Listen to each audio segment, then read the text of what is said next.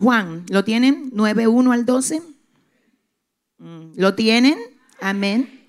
Al pasar Jesús vio a un hombre ciego de nacimiento y le preguntaron sus discípulos diciendo, Rabí, ¿quién pecó? ¿Este o sus padres para que haya nacido ciego?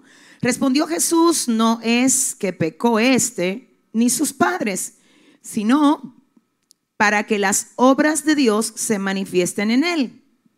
Me es necesario hacer las obras del que me envió, entre tanto que el día dura, la noche viene, cuando nadie puede trabajar.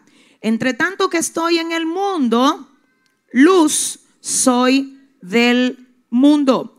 Dicho esto, escupió en tierra e hizo lodo con la saliva y untó con el lodo los ojos del ciego y le dijo, ve a lavarte en el estanque de Siloé, que traducido es, ¿cómo es? Fue entonces y se lavó y regresó viendo. Entonces los vecinos y los que antes le habían visto que era ciego decían, ¿no es este el que se sentaba y mendigaba? Unos decían, Él es, y otros, a Él se parece. Él decía, yo soy. Y le dijeron, ¿cómo te fueron abiertos los ojos? Respondió él y dijo, aquel hombre que se llama Jesús, ¿cómo se llama? Hizo lodo, me untó los ojos y me dijo, ve al Siloé y lávate. Y fui y me lavé y recibí la vista. Entonces le dijeron, ¿dónde está él? Él dijo, no sé. Versos 19 al 25, ¿lo tienen? Y les preguntaron diciendo, ¿es este vuestro hijo? Eso le preguntaron a los padres del joven. El que vosotros decís que nació ciego, ¿cómo pues ve ahora? Sus padres respondieron y les dijeron, sabemos que este es nuestro hijo y que nació ciego, pero ¿cómo ve ahora? No lo sabemos. O quién le haya abierto los ojos. Nosotros tampoco lo sabemos. ¿Edad tiene? Preguntarle a él. Él hablará por sí mismo. Esto esto dijeron sus padres porque tenían miedo de los judíos, por cuanto los judíos ya habían acordado que si alguno confesase que Jesús era el Mesías, fuera expulsado de la sinagoga. Por eso dijeron sus padres, edad tiene, pregúntenle a él. Entonces volvieron a llamar al hombre que había sido ciego y le dijeron, da gloria a Dios. Nosotros sabemos que ese hombre es pecador. Entonces él respondió y dijo, si es pecador, no lo sé. Una cosa sé. Mm. que habiendo yo sido ciego, ah, Dios, ahora veo. Dale la mano a tres personas y dile una cosa, yo sé. Dile, yo no sé dos ni tres. Díselo, díselo. Dile, yo sé una cosa. Que yo era ciego y ahora yo veo. Yo quiero que todos los que ven le den un aplauso fuerte a Dios aquí. Padre, gracias. Gracias por tu presencia en este lugar. Wow, Dios, gracias. Porque si tu espíritu no estuviera aquí, no valdría la pena llegar, Señor. Pero la razón por la que nos conectamos con este lugar es porque esta es casa tuya y puerta del cielo donde tú puedes moverte haciendo lo que tú quieras hacer, Señor. Padre, y hoy te pedimos que vuelvas a hacerlo, Dios mío. Padre, porque aquí no llegó ni uno que no te necesite en esta mañana, Dios. Todos te necesitamos. Y yo te pido con humildad de mi alma que tú tomes mi boca para ministrar al corazón del mayor y hasta el menor de todos los que oigan mi voz en esta mañana. Y no solo oro por los que están aquí físicamente, sino también por toda esa gente que nos oye, que nos ve desde diferentes partes del mundo. Oro para que lo mismo que está pasando aquí pase en sus hogares, pase en cualquier lugar donde ellos estén sintonizando tu presencia y tu mover en esta mañana desde el Centro Cristiano Soplo de Vida. Gracias Dios porque sabemos que una vez más te vas a glorificar y de antemano te damos a ti toda la gloria y toda la honra en el nombre de Jesús. Amén y amén. Pueden sentarse. Yo quiero predicar bajo el tema una evidencia que no se puede sofocar. Amén. Una evidencia que no se puede sofocar. Y lo que quiero es más que nada ver con ustedes el texto en desglose. Lo primero que nosotros leímos al inicio del pasaje es esto que dice, al pasar Jesús vio a un hombre ciego de nacimiento. Eso a mí me llama la atención porque dice, al pasar vio. Él no solamente pasa, sino que por donde quiera que él pasa, él ve una necesidad y la resuelve. Señores, esto es importante porque mire lo que pasa en contraposición a eso. Eso es lo que nosotros no estamos haciendo hoy en día. Nosotros estamos pasando por muchos lugares donde hay mucha necesidad, pero como pasamos muy rápido no nos damos cuenta de la necesidad. A veces incluso la necesidad está dentro de la casa. Oh Padre, miembros de nuestra casa necesitan y nosotros por estar tan rápido no nos estamos dando cuenta de lo que está pasando en la casa. Entonces Jesús no solamente pasaba por los lugares, sino que cuando él pasaba, él veía. El primer desafío que esta palabra te lanza a ti hoy es que ya no sigas pasando por el lugar donde tú trabajas, por tu familia, ni siquiera por la iglesia, sin darte cuenta de quién necesita que tú le des una palabra, que tú le des un abrazo, que tú le alientes el corazón. La Biblia dice que Jesús pasó y vio. Pero no solamente en esta ocasión nos dice que Jesús vio, sino también nos dice que en una ocasión Jesús iba caminando, oiga bien, escuche, y cuando iba caminando por un camino, miró arriba. Y arriba cuando vio, vio a un pequeñito llamado Saqueo. Y le dijo, Saqueo, bájate de ahí, porque hoy es necesario que yo pose en tu casa. Él pudo haber caminado rumbo al lugar donde iba, pero la necesidad de saqueo fue como el hierro que atrajo el imán. Y él no solamente pasó, él le dijo, saqueo, ven, bájate de ahí. Pero igualmente nos dice la palabra en el libro de Lucas capítulo 13 que había una mujer encorvada desde hacía 18 años y que estaba entre la multitud y Jesús la vio, la llamó y le dijo, mujer, eres libre de tu enfermedad. Porque es imposible que Jesús pase por un lado y las cosas se queden igual. Dios mío, la Biblia dice que en una ocasión él estaba entrando a una ciudad llamada Naín, óigame, y cuando estaba entrando a esa ciudad había una madre viuda que iba a enterrar el único hijo que tenía. Cuando ella iba a enterrar su hijo, dice la palabra, que Jesús mandó a detener el féretro y dijo, deténganlo. Y cuando se acercó al féretro, le dijo a la mamá llorando, mira, no llores. La mamá lloraba y Jesús dijo, si tú entendieras lo que ahora mismo está pasando.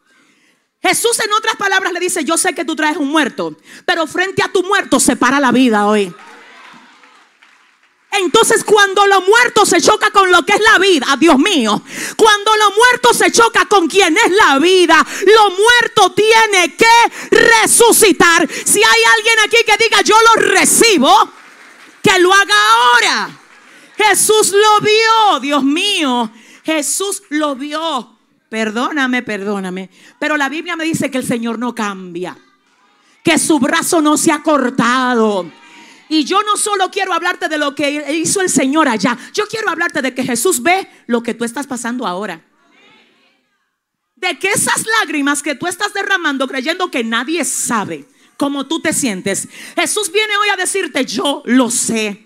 Yo sé cómo te sientes, yo sé lo que te falta, yo sé con qué estás peleando, yo sé cuando te debilitas, yo sé lo que te turba, yo sé lo que te preocupa. Yo lo veo. Yo lo veo. Ahora bien, me llama la atención algo. Señores, escúchenme. Ese joven había nacido ciego. Y si había nacido ciego, de hecho los padres dicen, él es mayor de edad. Hay una versión que dice que los padres dijeron, él es mayor de edad. Pregúntenle a él lo que ustedes quieran saber. Ahora me llama la atención, él nació ciego y ya era mayor de edad siendo ciego. Entonces un día viene Jesús y le dice, recibe la vista. Él pudo haberlo hecho antes, pero lo hizo el día que estaba programado para que se haga. No sé, no sé. Dile al que te queda al lado, hay algo programado para ti. No, es que yo no sé con quién tú estás hablando, pero dile a alguien que te crea, dile, hay algo programado para ti. Oh, pero pastora, si él hizo eso con el ciego, pero ya el ciego era mayor de edad, señores, espérense. Que no era que Jesús estaba parado al lado de la madre cuando ella diera luz y que nació ciego, recibe la vista. No, no, no, no, no. Déjame esperar que la gente vea y que la gente crea que Él se va a quedar así. Déjame exhibir un poco, la situación que le está pasando para que cuando yo obre, aún los infiernos tengan que reconocer que tú me creíste, que tú estuviste esperando tu milagro. Si le vas a dar un aplauso al Señor, dáselo bien. Ay Dios. Ay Dios. Por eso es, por eso es, yo siempre he dicho que mire, de verdad lo digo, mire, yo amo a Dios y no es por la agenda que tengo. Yo amo a Dios y no es por el ministerio que tengo. Yo amo a Dios porque Él me dio vida cuando yo estaba muerta en mis delitos y pecados. Yo no sé vivir sin Dios. Tú me puedes quitar la casa y tú me vas a tener predicando sin casa. Tú me puedes quitar el carro y tú me vas a tener predicando a Dios sin carro, sin ropa, sin gente. Pero yo no sé vivir sin gloria. Y hay alguien aquí que hoy Dios le dice, Abacanda, no te canses de esperar en mí. Porque cuando tú te cansas, una de las cosas que hacen la gente que se cansan es que se mueven del lugar por donde Dios va a pasar. Yo vengo a hablar con alguien, yo no sé con quién fue, pero si fue contigo, yo quiero que tú le digas a tu vecino, abróchate el cinturón que Dios te va a hablar hoy. Dios te va a hablar hoy. Dios te va a hablar hoy. Todo el que se cansa, lo primero que el diablo le dice, vete de ahí. Claro, te quiere sacar del lugar por donde Jesús pasa. Porque Él sabe que si Jesús pasa y tú te moviste, aunque llegue la hora, dime, dile al que te queda al lado, no te muevas. Dios mío, dile a tu vecino, no te muevas. Vengo a atacar algo aquí hoy. Vengo a atacar algo. Yo vengo en el nombre de Jesús a golpear todo lo que te quiere mover del lugar donde Dios te ha dicho, quédate, quédate, quédate, porque ahí estoy a punto de pasar para llevar a la realidad lo que dije que voy a hacer contigo. Y yo no solamente estoy hablando de la iglesia, yo estoy hablando hasta del lugar de trabajo donde alguien aquí, el diablo lo ha querido desesperar para que corra. Y vengo a decirte, no corras. Y vengo a decirte, Jesús va a pasar y va a sorprenderte dándote más de lo que tú pensaste que te iba a dar. Porque Él va a responderte conforme a sus riquezas. En gloria, ¿dónde está la gente que lo cree? Eh, eh, espérese. Al pasar Jesús vio al ciego de, ¿cómo era? De, de nacimiento. Oiga, y le preguntaron los discípulos diciendo, rabí, ¿quién pecó? ¿Este o sus padres? Atención aquí, quiero lograr pasar a tu corazón lo que tengo en el mío. Señores, hay una herencia que se adquirió en el huerto del Edén. Y se adquirió a través de nuestros primeros padres, Adán y Eva. Alguien ayer me preguntaba, pero ¿qué tengo yo que ver con el pecado de Adán y Eva? La razón es esta. Esto fue una brecha espiritual que se abrió por los padres Adán y Eva y que fue heredada y pasada de generación en generación. La Biblia dice en el libro de Juan capítulo 10, verso 10, que el ladrón viene a tres cosas, a matar, a robar y a destruir, pero que Jesús vino para que tengamos vida y la tengamos en abundancia. La herencia de pecado que fue adquirida en el Edén fue rota. en la cruz del Calvario a través del sacrificio y la resurrección de Cristo. Por eso no es que yo sea justa, es que como Él fue justo, cuando venimos a Él, su justicia nos arropa. Ahora bien, quiero que usted oiga. El pecado que se heredó en el huerto del Edén es algo que trajo destrucción, enfermedad, muerte y dañó la humanidad. ¿Qué pasa? Por causa de ese pecado vinieron todas las desgracias con las que nosotros como humanos tenemos que lidiar hoy. Antes de que Adán y Eva pecaran no había enfermedad. No había gente ciega. Si ellos no hubiesen pecado, la ceguera no hubiese tenido lugar aquí, porque eso es imperfección humana. Nadie hubiese nunca salido enfermo porque es que eso es parte de el pecado original. Ahora bien, ¿qué pasa? Esto implica, escúcheme, que hay cosas, tragedias que pasan que no es porque usted pecó, sino porque la humanidad lo heredó. Esta ceguera no era porque el joven había pecado, sino porque era parte de la desgracia arrastrada desde el origen. ¿Alguien me entiende? Ok, perfecto. Ahora bien, ¿qué pasa? Quiero que usted oiga. Cuando los discípulos ven al joven ciego, le dicen a Jesús, ¿quién pecó? ¿Este o sus padres? Porque esa es la parte del cuestionamiento, humano. Cada vez que usted le pasa un proceso o le llega una prueba, hay mucha gente que aunque no te lo pregunten a ti, entre ellos murmuran diciendo, ¿y por qué le pasó eso a ella? ¿Y por qué Dios permitió que a él le hicieran eso? Pero si él es cristiano evangélico, ¿por qué Dios no resolvió esa situación en su casa? Ay, pero di que, él no es predicador y ella dice que no es una pastora. ¿Y por qué sus hijos no están aquí? ¿Y, quién pecó? ¿Él o sus padres? ¿Y por qué? ¿Y por qué? ¿Sabes lo que le dice Jesús? Ni él pecó, ni sus padres.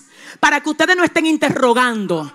A mí me llama algo la atención. Los discípulos no van donde el ciego a preguntar. No, van donde Jesús. Así hay gente que no van donde ti a preguntar. ¿Qué te pasó? ¿Cómo oro? ¿Cómo te ayudo? ¿Cómo te ayudo a pelear esto? No, ¿por qué? ¿Y por qué? Y si no es así, ¿por qué es así? Dile a tu vecino, no me interrogues. Dile, dile, mejor ora por mí, díselo. Mejor ora por mí. ¿Quién pecó? ¿Este? O sus padres. Jesús le dice, no es que pecó ni este ni sus padres, sino para que las obras de Dios se manifiesten en él espérate. No es que pecó este ni sus padres, el que, es que él viene arrastrando una herencia pecaminosa que le produjo ceguera, que no es de él. My God, espérate. ¿Por qué se le destruyó la familia al hermano Perencejo? No es que tuvo culpa él, es que hay un diablo es que hay un espíritu contrario que quiere destruir familias. Pero déjame decirte algo, aunque no sea por causa de ti, el golpe a veces viene, pero cada golpe que te viene se convierte en el escenario donde Dios ama demostrar lo mucho que Él te ama y lo mucho que está dispuesto a pelear por ti. Dile a tu vecino, esto es un escenario. Dios mío, Padre, no confundas lo que es un escenario con una desgracia. No le llames desgracia a algo que el Señor ha dicho que es un escenario. Yo vengo a decirle a una madre que está aquí hoy que lo que estás pasando con tus hijos es un escenario. Yo vengo a hablar hoy aquí con alguien que ha dicho, Dios, ¿cuándo es que tú me vas a sanar? Y el Señor hoy te dice, es un escenario. Es un escenario, Dios mío. Si tú me diste una promesa de que yo iba a tener una pareja para este tiempo, dirán algunos. ¿Qué ha pasado? ¿Dónde está? Dile a tu vecino, todo está programado. Y lo que te está pasando, dile, es un escenario, es un escenario. Dale un aplauso fuerte a Dios en esta hora. Aleluya. Aleluya. Aleluya. No es que pecó este ni sus padres, sino para que las obras de Dios se manifiesten en él. Me es necesario hacer las obras del que me envió. Esto, Dios mío, Padre, ayúdame. Yo amo tanto esto que yo a mí hasta predicarlo se me hace difícil. Porque es que es alma que se me pega esto a mí. Cuando Jesús dice, me es necesario hacer las obras del que me envió. Él no dice, yo voy a ver si la hago. O cuando yo sienta deseo de hacerla, yo la hago.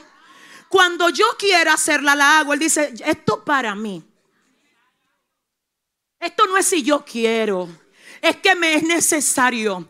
Cuando nosotros entramos al nivel de Cristo, a decirme es necesario mantenerme conectada a Dios, no importa lo que se levante, no es que yo quiera o no, es que me es necesario. No es si mi carne quiere o no, es que me es necesario. Me es necesario orar me es necesario buscar de Dios, me es necesario leer la palabra, me es necesario obedecerlo. Y Jesús dice, a mí me es necesario hacer las obras del que me envió. Oiga, oiga esto.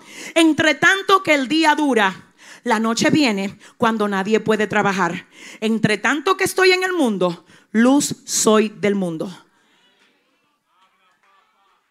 Espérense. Entre tanto que yo respire aquí en la tierra, el diablo va a tener problemas. Entre tanto que el día dura, yo soy luz. Entre tanto que yo estoy aquí, soy luz. Oye el problema que tiene el enemigo con alguno de ustedes. Donde quiera que ustedes se meten, llegó la luz. Y no hay una cosa que exhiba más lo que está mal que una lámpara. Cuando todo está a oscura, nadie ve lo que está mal. Los defectos ni la basura no se ven. Pero prende una luz donde hay basura y tú vas a ver dónde tú tienes que poner una escoba.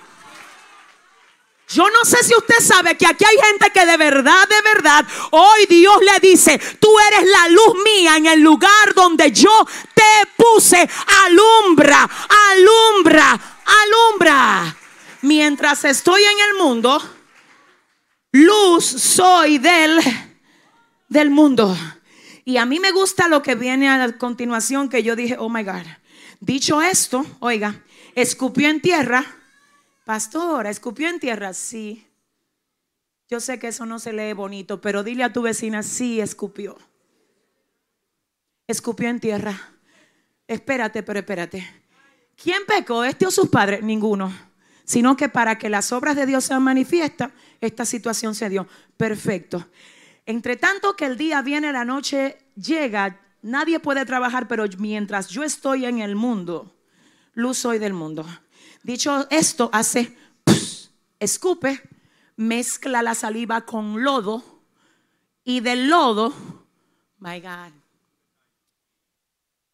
toma y le unta en los ojos al ciego. Y ustedes van a decir, ¿qué fue eso? Si él nada más tenía que decir, recibe la vista y ya.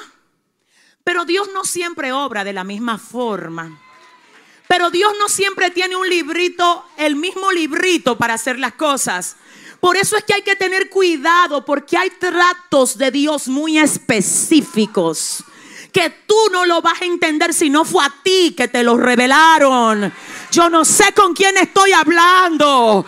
Y lo peor que te puede pasar a ti es comenzar a cuestionar un trato específico que Dios tiene con una persona determinada. No busques que todo el mundo entienda lo que Dios te dijo a ti pero tampoco no quieras cuestionar lo que Dios le ha dicho a otros. Hay cosas que son específicas. Cuando yo sé que un mensaje no viene de Dios, no es cuando a mí me parece raro. A mí me puede parecer raro. Yo soy humana y Dios es demasiado Dios. Ahora, cuando yo sé que no es de Dios, y tú no me puedes decir a mí que fue que Dios te lo reveló, cuando contradice la palabra. Si contradice la palabra, no me venga a decir que fue Dios. Porque la Biblia dice, aun si un ángel del cielo desciende predicando un evangelio diferente a este, tal ángel es anatema. Entonces no me diga a mí que a ti Dios te reveló una versión distinta del evangelio que él dio, porque eso no es bíblico. Ahora, la forma. Ay, Dios. En una ocasión conocí a un predicador que Dios lo usaba sanando gente tirándole el zapato. ¡Pum! Y la gente se quedaba como que, ¿y ese hombre está loco? No, él no estaba loco porque cuando él tiraba el zapato, el que estaba paralítico se levantaba. El que era ciego, Dios lo abría los ojos. Los sordos oían, los mudos hablaban. Alguien en días pasados me preguntó en Nicaragua, ¿por qué usted se quita los zapatos? Yo no me quito los zapatos porque me incomodan. Nadie se equivoque. Es cuando Dios me dice, sella la palabra que estoy dando aquí. Sella la Yesenia Ten. Quítate los zapatos y séllala. Entonces déjame decirte algo. Shatorobocanda. Siéntate un momento. Hoy en día hay muchas mujeres por ahí predicando sin zapatos. Si lo están haciendo porque yo lo hago, dile a tu vecino, le falta revelación. Porque esto no es que, que tú te quites los zapatos porque sí. ¿Por qué tú te lo quitas? ¿Para qué? Que Dios te dijo a ti. Esto no es que, que yo me quiero poner, ah, ah, que yo quiero brincar sin zapatos. No, esto tiene que ver con códigos. Códigos, códigos. Cuando Dios me dijo, Yesenia, mira el local que le entregó a la iglesia. Los dueños de esta iglesia, del local, yo recuerdo que me dijeron, te voy a rentar la mitad del local. Y los que andaban conmigo saben. ¿verdad, pastora? Me dijeron, te sale mejor solo rentar la mitad. Vamos a rentar la parte de adelante y ustedes se quedan solo con el auditorio. Y el Señor me dijo, dile que no. Dile que quiero la esquina completa. Y de verdad Dios sabe que no nos tembló el pulso. No teníamos dinero para pagar ni siquiera los depósitos. Pero Dios dijo, firme el contrato. Firme el contrato. Porque esto no es por lo que el hombre dice, esto es lo que Dios dice. Lo que el Espíritu diga, eso se hará. Porque aquí manda. Dígalo fuerte, ¿quién es que manda aquí? Entonces escuche esto. Lodo hecho con, ¿con qué? Con saliva. Oiga, escuche, escuche. Y ahora le voy a hablar a los médicos que me oyen. A los médicos. Todos los médicos y los que conocen medicina saben que la saliva se conoce como un elemento antibacteriano y cicatrizante. Lo que muchas personas dicen, ay, qué asco saliva. En medicina, la saliva cicatriza y desinfecta. Por eso cuando la gente tenía conjuntivitis antes, una de las cosas que se ponían era saliva. ¿Alguien está aquí? Ahora oiga, oiga esto. Yo te hablé del pecado original. ¿Cuántos recuerdan? Y no fue que el joven pecó, pero fue que Adán y Eva pecaron. Entonces, ¿qué pasa? ¿De dónde salió el hombre? Del polvo. ¿Qué lo enfermó? El pecado. Sé con quién estoy hablando aquí. Entonces el Señor dice, déjame yo volver al polvo, a lo que el diablo enfermó, escupirlo con mi saliva, Dios mío. Yo sé que aquí hay gente todavía que se siente muy fino para que Dios lo escupa, pero yo quiero que Dios me escupa. Yo quiero que Él me escupa. Yo necesito...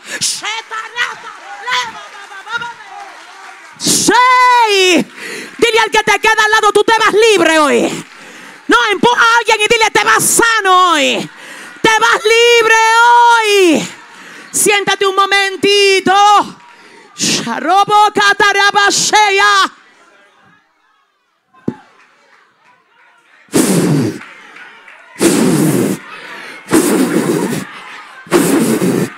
Gloria de Dios en esta casa.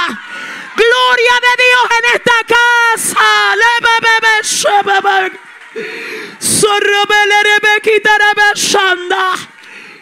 Escucha mi iglesia, aleluya. Siéntate un momentito que tengo que hablar contigo, iglesia amada. Tú sabes algo. A veces lo que tú necesitas no es dinero en una cuenta, es que Dios te escupa. A veces lo que tú necesitas no es un cargo en la iglesia, es que Dios a ti te escupa. Porque cuando Dios te escupe, te sana te liberta, saca las bacterias, cicatriza tus heridas. Él dijo, yo voy a volver al polvo de donde yo saqué lo que saqué. Y ese polvo enfermo yo lo voy a tomar del piso. Ay, espérate, que fue que lo escupió. Lo escupió en el piso. Hizo lodo. Y el lodo lo levantó. Eso es lo que a mí me gusta del Señor. Que Él te mira enfermo. Escupe Luego mezcla, como diciendo, mi mano está en esto. Soy yo el que estoy permitiendo esto. Pero no te preocupes que ya yo hice lodo y no te voy a dejar caído. Yo no te voy a dejar en el piso. Hoy le dice el Señor aquí a alguien, yo sé que te caíste, pero no te voy a dejar caído. Yo sé que fallaste, pero yo te voy a volver a levantar otra vez. Y dice la palabra del Señor que Él toma lodo, diga conmigo lodo. Dios. Y lo lleva a los ojos, Pedro lo lleva a los ojos. El lodo lo lleva a los ojos. Como quien dice, tú sabes algo. Cuando yo produzco lodo, es para abrir ojos. Y yo te estoy diciendo a ti una cosa, quizá hay gente que aquí tienen vista, pero le falta visión. Porque una cosa es tener vista y otra cosa es tener visión. Cuando tú tienes vista, tú ves el problema. Cuando tienes visión, tú ves gloria. Cuando tú tienes vista, tú ves un hijo rebelde. Cuando tú tienes visión, tú ves un profeta. Cuando tú tienes vista, tú ves una cuenta vacía. Cuando tú tienes visión, tú ves los graneros del cielo llenos. Cuando tú tienes vista, tú ves la enfermedad. Pero cuando tú tienes visión, tú ves el testimonio. Yo quiero solo hablar con los que tienen visión aquí. Y quiero que los que tienen visión le den un aplauso fuerte a Dios. Ahora. Aleluya. Oiga esto. Oiga esto. Luego de que le unta lodo en los ojos, le dice, ven acá, mi hijo, ven acá. Ahora vete a lavar al estanque de Siloé. Señores, según la traducción griega para Siloé, Siloé se traduce como el enviado. Cuando Jesús le unta lodo en los ojos al ciego, Él está diciendo, no solo te quedes con esa parte del milagro, ahora ve, sumérgete en el enviado. ¿Quién es el enviado? Jesús.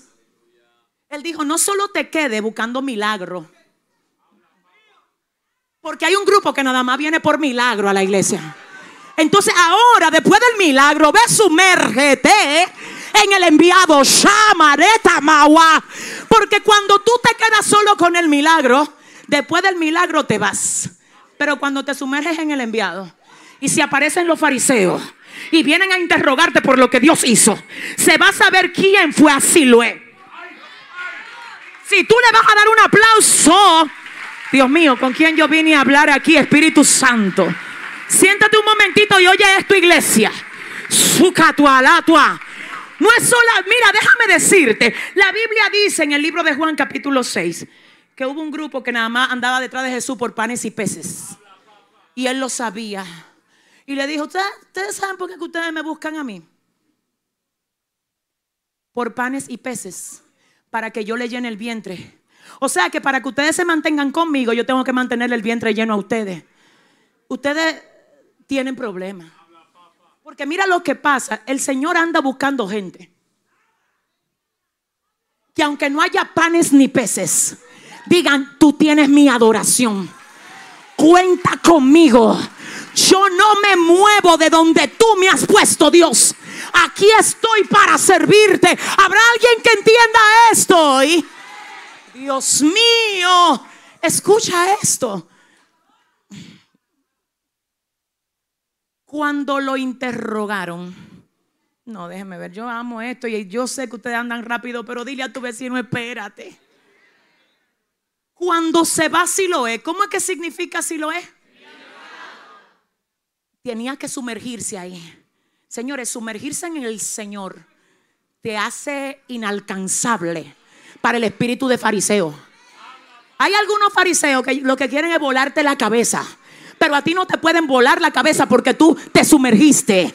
Tú no solamente recibiste la vista, fue que tú te sumergiste. Tú sabes lo que es tener a Dios en tu corazón. Y cuando tú sabes lo que es tener a Dios en tu corazón, nada te mueve. ¿Habrá alguien que diga amén? Entonces escúcheme algo. Oh my God. Él viene de allá y desde que vienen comienzan a interrogarlo. Lo primero es que comienza todo el mundo a decir, espérense, ¿y este no era el que mendigaba?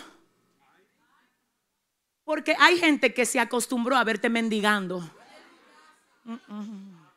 Y como la costumbre era solo verte mendigando, el día que ven que ya tú no mendigas, dicen, pero ¿y la que mendigaba dónde está?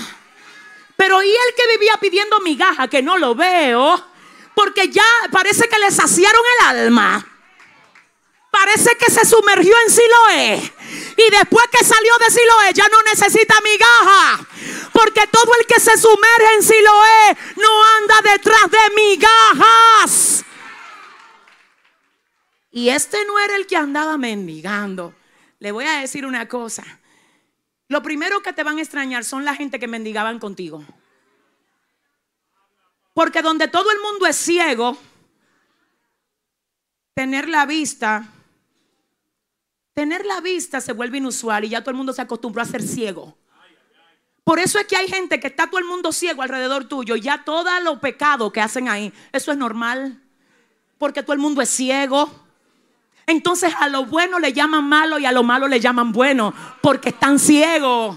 Pero donde hay uno que se le abre los ojos, y ya no es ciego y se levanta de ahí, comienzan los otros ciegos a decir, pero ¿y el ciego que venía aquí?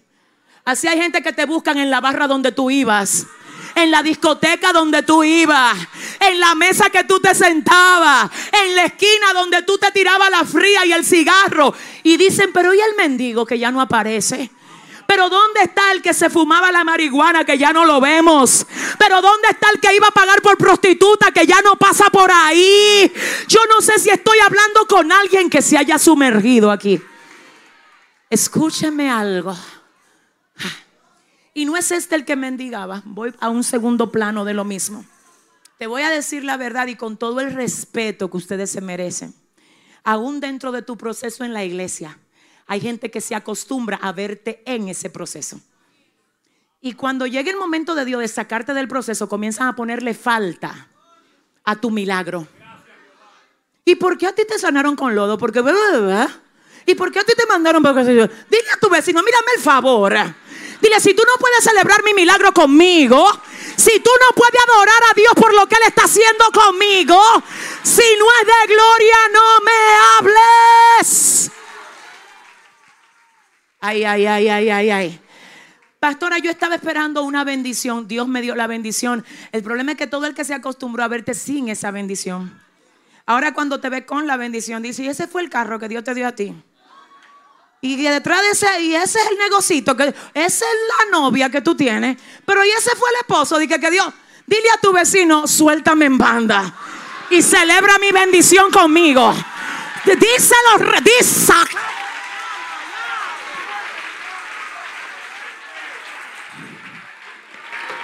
Y este no era el mendigo.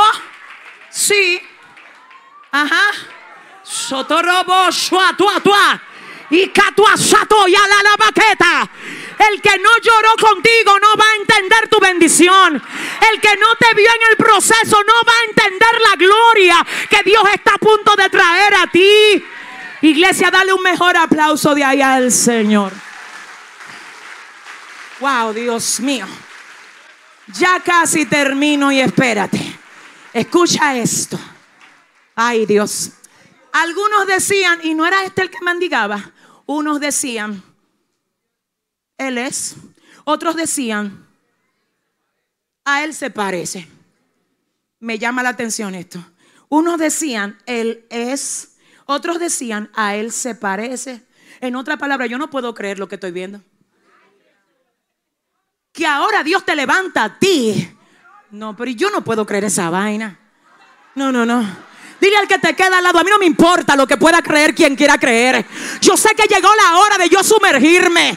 Yo no sé si vine a hablar con gente radicales aquí. Yo quiero los guerreros que digan, se termina la ceguera hoy.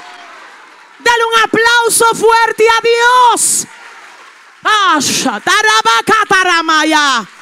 Siéntate iglesia, escucha esto. Él es, ay, ay, a Él se parece, a Él se parece. Pero entonces Él decía, Él decía, ¿cómo decía Él? Dígalo fuerte, yo, Él decía, yo, pero espérense que hay un tema, a Él lo están amenazando. Y si Él decía, yo soy, lo expulsaban de la sinagoga. Pero como él venía de sumergirse en el Siloé, a él no le interesaba que lo expulsaran de la sinagoga.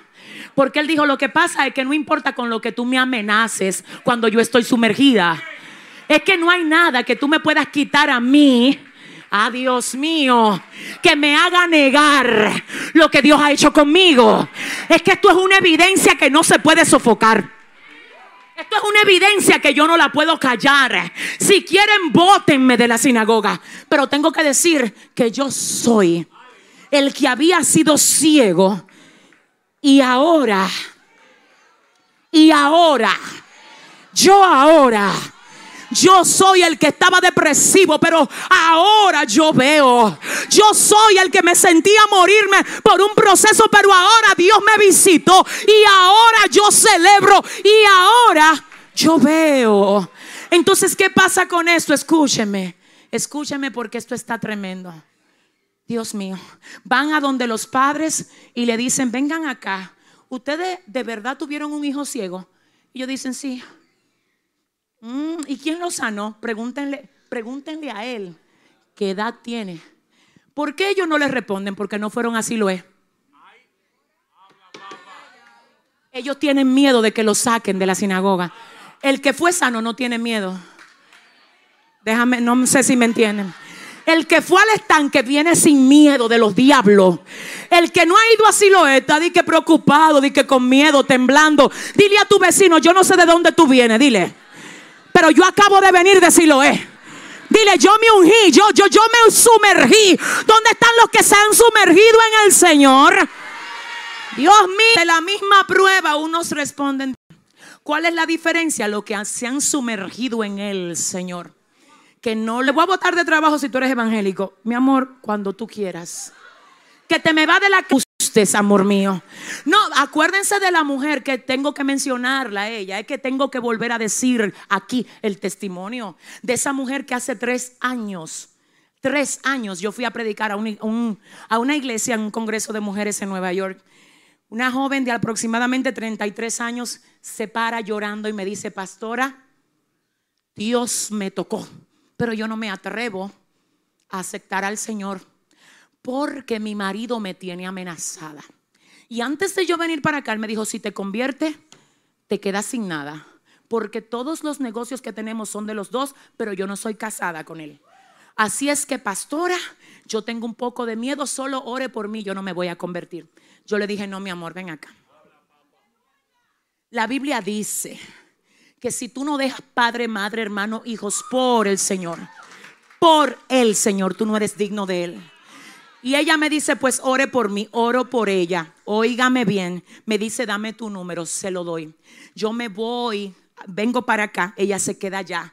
Me llama el jueves y me dice, pastora, tengo un gozo que no cabe dentro de mí. Y ahí mismo yo pensé, se sumergió en Siloé. Pero ahí mismo ella se metió en un desafío propio con la boca. Con la boca tú te metes en unos desafíos déjame decirte lo que pasó. Ahí mismo me dice, y quiero que usted sepa que no dejo a Dios por nadie. Dijo el diablo, es verdad. Vamos a ver eso. Jueves, el domingo en la mañana, a las nueve de la mañana, me llama llorando y me dice, pastora, no sé lo que voy a hacer. Digo, ¿qué te pasa, mi hija? Me dice, iba para el servicio y aquí está este hombre endemoniado recogiendo la ropa de que, que se va porque Él me advirtió a mí de que si yo me metía a la iglesia cristiana y me convertía al Señor, Él se iba. Y ella me dijo, ¿qué hago? El Señor me dijo, no le digas qué hacer, solo recuérdale lo que ella te dijo a ti. Y yo le dije, solo te puedo acordar lo que tú me dijiste a mí el jueves, que tú no dejarías a Dios por nadie. Yo le dije eso y ella me cerró el teléfono. ¡Tra! Yo dije, ok, Señor está en tus manos. No supe más de ella hasta el domingo a las seis. Cuando me llama el domingo a las seis, me dice, pastora, ¿puede hablar? Sí, dígame. Me dice, tengo que decirle que la gloria que Dios derramó en ese culto de hoy, eso se rompió. Eso se rompió. Digo, espérate. Ella me está hablando del culto y yo estoy en el marido. Y yo, Señor, ¿qué tú hiciste con el hombre? Digo, manita, ¿y qué pasó con el hombre? Sale de que no, cuando yo lo vi a él recogiendo ropa y que ya era la hora del culto, yo le dije, mira mi amor, si tú lo que quieres irte, déjame ayudarte a recoger para que te vaya más rápido porque yo no voy a llegar tarde al culto por causa de nadie. Escucha lo que pasa. El hombre se fue y ella se quedó sola en la casa. Para las mujeres que creen, no, él no se va a ir. Ay, no, no. Eh, ay, hermana mía. Mira, hermana mía, la unción que te da sí lo es. Tiene que ser probada. Y no va a ser probada con todo intacto. A veces Dios va a permitir que todo, dependencia que tú tienes en Él. Y, y ella duró dos semanas, que eso era llamando veces. Y gloria a Dios. En una me llama y me dice, y yo le dije, gloria a Dios. Al cabo de dos semanas, tocan la puerta. Ella ve por el ojito de la puerta del apartamento y ustedes saben quién estaba ahí. El marido con dos maletas. Y ella abre la puerta y le dice al esposo, mi amor, ¿y qué te pasó? Y él dice, mi amor, yo descubrí que no puedo vivir sin ti. Y ahora tengo que ir contigo a la iglesia y me voy a casar contigo. Sotaya. Oh, gloria a Dios. Ay, Jehová, Dios mío. A veces antes de Dios arreglar, primero descompone. No sé con quién estoy hablando. A veces antes de Dios ordenar, primero descompone. No le tengas miedo a los sacudimientos de Dios. ¿Sabe dónde están ellos hoy? Son líderes de pareja. En la iglesia donde yo fui a predicar hace tres años. Pero te digo por qué, porque esa mujer se sumergió en Siloé. Cuando alguien te diga no dejes, oye bien, mira, cuando alguien te quiera amedrentar, en el nombre de Jesús no dejes. Escúchame, Dios mío, no dejes que lo logre. Escúchame, no es lo mismo descuidar tu casa por la iglesia, eso no es orden. Se supone que nosotros tenemos que primero cubrir la casa, resolver lo que haya que resolver en la casa, pero no dejar de venir a la iglesia. Entonces, ¿qué significa esto? Que antes de venir al culto, yo voy a dejar todo en orden en la casa. Para que si algo pasa allá, ¿alguien está aquí? Porque una cosa es tomar esto en desorden y otra cosa es establecer prioridades. Cuando tú has cumplido con todo en tu casa y todavía hay uno en la casa lleno de diablo que te está amenazando a ti, de que, que tú te tienes que dejar de congregar o que tú no puedes seguir yendo a la iglesia, usted tiene que pararse firme y dejar claro en el mundo espiritual que usted fue así lo es. Aquel ciego lo quisieron poner en estrecho y él dijo, no, votenme si ustedes quieren, pero yo fui así lo es. Y aquel que ustedes llaman pecador, si es pecador, yo no lo sé.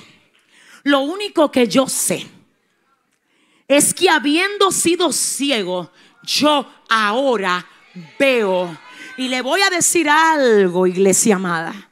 Cuando alguien quiere venir a hablarte mal de algo que Dios ha usado para ayudarte a ver, no se lo permitas. Porque no es solamente el Espíritu Santo el que trabaja contigo. Dios usa vasijas para llevar a cabo la obra que Dios quiere hacer contigo. Y Satanás es astuto y te va a querer poner a ti en discordia con esa vasija con la vasija que Dios está usando para instruirte y llevarte al nivel que Dios te quiere llevar. Perdóname, discúlpame, pero yo creo que a ti te hace falta instrucción de alguien hay gente que dice, no, a mí me instruye Dios. Perdóname, amor mío. Hay cosas que sí es Dios que la instruye, pero Dios también usa sus vasijas. Porque si todo fuera Dios que te lo enseña, ¿para qué están los pastores? ¿Para qué están los maestros? No me diga a mí que, que a ti todo te lo enseña Dios. Hay cosas que Dios te le enseña. Hay otras que Dios va a usar a alguien para que te lo enseñe. Y tú sabes lo que va a decir el enemigo cuando ve que tú estás aprendiendo de alguien. Ese es pecador.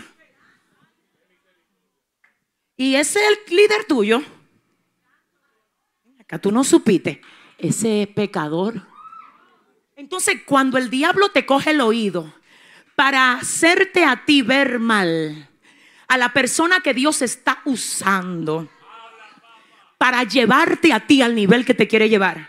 Si tú no te paras de pie firme y le dices, mira, yo no sé si es pecador.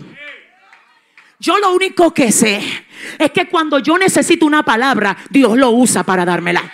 Yo lo único que sé es que cuando yo he tenido problemas en mi casa, Él se ha parado a pelear por mí. Yo lo único que sé es que cuando nadie me ayudó en el proceso, ella me dio una llamada.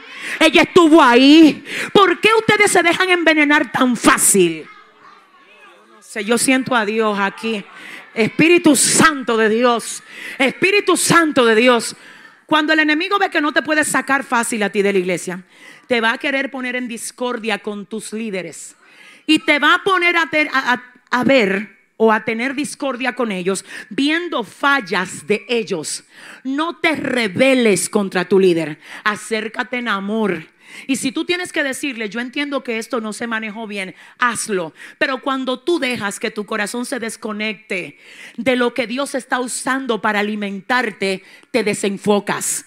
Por eso yo cierro el mensaje con esto para que no importa quién se levante a meterte contienda y cizaña a ti en contra de lo que Dios está usando para bendecirte, tú le digas, yo no sé si es pecador, pero una cosa yo sé, es vasija de Dios para mi vida, es boca de Dios para mi vida, es hombre de Dios para mi vida, es una mujer de Dios para mi vida. Ponte de pie, iglesia. Y diga conmigo una evidencia que no se puede sofocar. Yo necesito saber aquí a quienes Dios le habló con esto. ¿Quién desde hoy dice no hay nadie que me haga moverme? ¿Quién dice hoy yo era ciego, pero ahora veo? ¿Quién dice hoy esto es escenario para yo ver a Dios? Wow, mi alma adora. Yo quiero a los adoradores por aquí ahora. Y quiero número uno saber si hay una vida que quiera a Cristo en su corazón. Quiero saber si estás aquí. Quiero saber quién dice yo quiero a Jesús. Yo quiero ver. ¿Quién dice hoy yo quiero ver? Yo no quiero solo tener vista. Yo quiero tener visión. ¿Dónde estás? ¿Dónde estás? Soto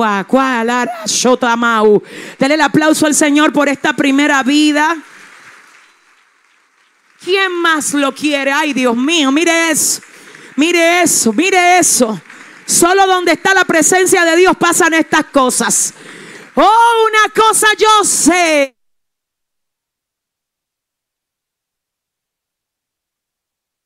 a Dios es fiel. Tres vidas, cuatro vidas, cinco vidas. ¿Quién más dice yo? ¿Quién más quiere al Señor en esta mañana? ¿Quién más? ¿Quién más? ¿Quién más? Si has probado todo y todo te falla. Prueba a Cristo, me falta gente en el altar. Yo estoy creyendo que hoy aquí hay más de cinco personas que vienen a los pies del Señor, que vienen así lo es, que vienen así lo es. Ahí viene la número seis. Aleluya. ¿Quién más dice yo? ¿Quién más quiere al Señor en esta mañana? Aleluya. ¿Quién más lo quiere? ¿Quién más lo quiere? Siete. ¿Quién más lo quiere? Aleluya. Aleluya, aleluya. Gracias Espíritu Santo. No hemos terminado de hacer el llamado. Me falta alguien. Ahí viene la número ocho. Me falta alguien. Me falta alguien. Me falta alguien. Ahí viene la ocho. Aleluya. ¿Quién más? ¿Quién más? El número 9 ya llegó al altar. ¿Dónde está el 10? Me falta alguien. El número 10 ya está aquí. El número 11, ¿dónde está? Quiero verte. Levanta la mano. Llegó el día de ver. Llegó el día de ver. Me falta una vida más aquí. Aleluya. Aleluya. Ahí viene el 11. Ahí viene la vida número 11, me falta la número 12. Que quiere ver, que hoy dice yo quiero ver. Yo quiero ver, yo quiero, yo necesito que Dios abra mis ojos. Gracias Señor. Tengo 11 vidas. Sí, 11, pero hay más de 11. Hay más de 11. Hay más de 11. Hay más. Me falta alguien. Tengo 11 y me falta alguien. No vamos a dejar de hacer el llamado. Iglesia, yo quiero que ustedes cuando estemos haciendo el llamado siempre estén intercediendo y guerreando. Ustedes no se imaginan la lucha espiritual que hay por las almas. El enemigo no quiere soltarlas. Porque cuando alguien decide dar este paso, cuando alguien decide dar este paso, hermanos, eso es una pérdida para el enemigo. Eso es gente que él podía antes oprimir y ya no va a poder oprimirlas. Yo tengo 11 y me falta alguien aquí, Dios mío. Padre, toca a esa persona que tiene que pasar. Señor Padre, ahora, Dios mío, aleluya. Gracias, Padre. Tenemos 12 almas para el Señor en esta mañana. Y yo quiero ahora mismo que toda la iglesia extienda sus manos hasta aquí. Yo quiero orar por ellos y quiero que ustedes me ayuden. Ustedes, los que pasaron, tienen que repetir esta oración que voy a hacer ahora. Señor Jesús, en esta tarde reconozco que te necesito te acepto como mi dueño, mi Señor y mi Salvador. Recíbeme como propiedad tuya y ayúdame a serte fiel todos los días de mi vida. Señor, libértame, rompe toda cadena, toda atadura todo lo que yo pueda arrastrar desde mis ancestros, porque hoy me consagro y me santifico para ti en el nombre de Jesús. Amén y amén. Gloria a Dios. Levántenme la mano, por favor. Señor, en el nombre de Jesús. Gracias Dios por esta vida. Tócales Dios. Padre eterno, afírmales en ti. Señor, todo lo que tenga que ser quebrantado, quiebralo en la vida de ellos. Ahora, Padre, pido que no sean mis manos, sino las manos tuyas, vendando toda herida en el nombre de Jesús llenando todo vacío que haya en la vida de estos hombres y mujeres que tú has permitido que pasen a este altar hoy. Dios mío, sopla ahora sobre ellos. Llévate toda carga, llévate toda tristeza, sana, sana el corazón de ellos, Padre, fortalecele, Señor. Oh Padre, que jamás retrocedan y que puedan ser vasijas útiles para ti, Señor. En el nombre poderoso de Jesús, gracias, Señor, por cada uno de ellos. Amén y amén, iglesia. Dale el mejor aplauso al Señor. Yo quiero que las personas que han pasado sigan a ese joven con la bandera. Vamos a tomar su información, vamos a necesitar conocerles mejor para darles el seguimiento del lugar, yo quiero hacer algo importante. Tengo que hacer algo que me revela el Señor que debo hacer. Yo no sé si tengo aquí ahora mismo miembros de familias. Yo no sé si alguien vino con alguien de su casa. Si tú viniste con alguien, tío, esposo, quien sea que haya venido contigo de tu casa, un hermano, un tío, sobrino, quiero que te muevas donde él está y le agarres la mano. Yo necesito orar por tu familia hoy. Yo necesito orar para que todos los miembros de tu casa no solo tengan vista, sino visión. Yo voy a orar, necesito orar. Y si tú te quedaste sin nadie, no te sientas triste.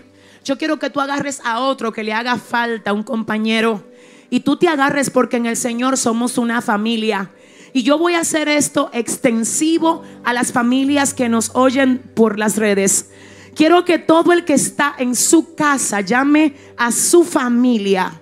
Si tienes ahí a un miembro de tu casa contigo, quiero que lo llames. Voy a orar ahora por las familias en el nombre de Jesús. Pero si tú estás solo ahí, yo quiero que simbólicamente tú levantes tus manos por los miembros de tu casa por los que tú necesitas orar ahora. Así es que oremos todos, iglesia, oremos al Señor. Padre, te doy gracias en esta mañana por cómo te has movido aquí, Señor. Gracias Espíritu Santo de Dios porque tu gloria aquí va en aumento, Padre.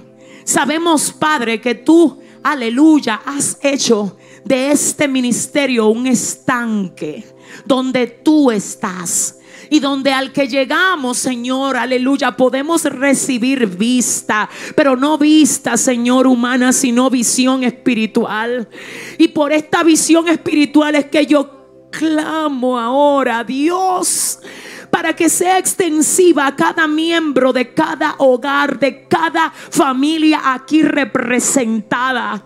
Padre, yo ahora en tu nombre oro, reprendiendo toda contienda de la familia, reprendiendo todo ataque satánico en contra de los hogares. Dios mío, lleva paz y unidad a cada casa, Padre. Lleva, Padre, comprensión. Salva al que todavía no te conoce. Señor, toca los corazones endurecidos en cada familia aquí representada, Padre. Trae a los hijos que todavía no te conocen. Trata con los cónyuges que todavía no han tenido un encuentro contigo, Señor.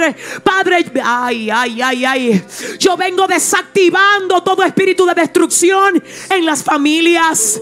Yo vengo, Padre, pidiéndote unidad entre los esposos, entre esposos e hijos ahora. Dios, Padre, lleva provisión a las familias. Padre, lleva respuesta, lleva dirección tuya a cada hogar, Dios mío. Ay, Señor, oro para que el cielo se abra en cada familia, en cada hogar, en cada, aleluya, lugar donde ahora llega esta palabra, Dios mío. Si tienes que sanarle el corazón a alguien en la casa, sánalo Dios. Si hay alguien que se está dejando usar del enemigo para herir a los miembros de la casa, Señor, sánale la boca, Padre. Sánale la boca, sana la boca. Vengo ahora declarando sanidad tuya en la boca de cada miembro de la familia, Padre. Hay algo se está rompiendo aquí. Hay alguien que tiene que echar un pleito ahora en el espíritu por sus hijos, por su casa. Ay, yo declaro firmeza de Dios en tu casa. Paz de Dios en tu casa. Victoria, victoria para tu casa. En el nombre poderoso de Jesús. Hoy, Señor, descendemos a Siloé. Hoy, Señor, echamos por tierra todo orgullo, Dios mío. Todo orgullo se va, Dios. Toda falta de perdón se va, Dios. Se va, Señor. Porque estamos descendiendo. Porque descendemos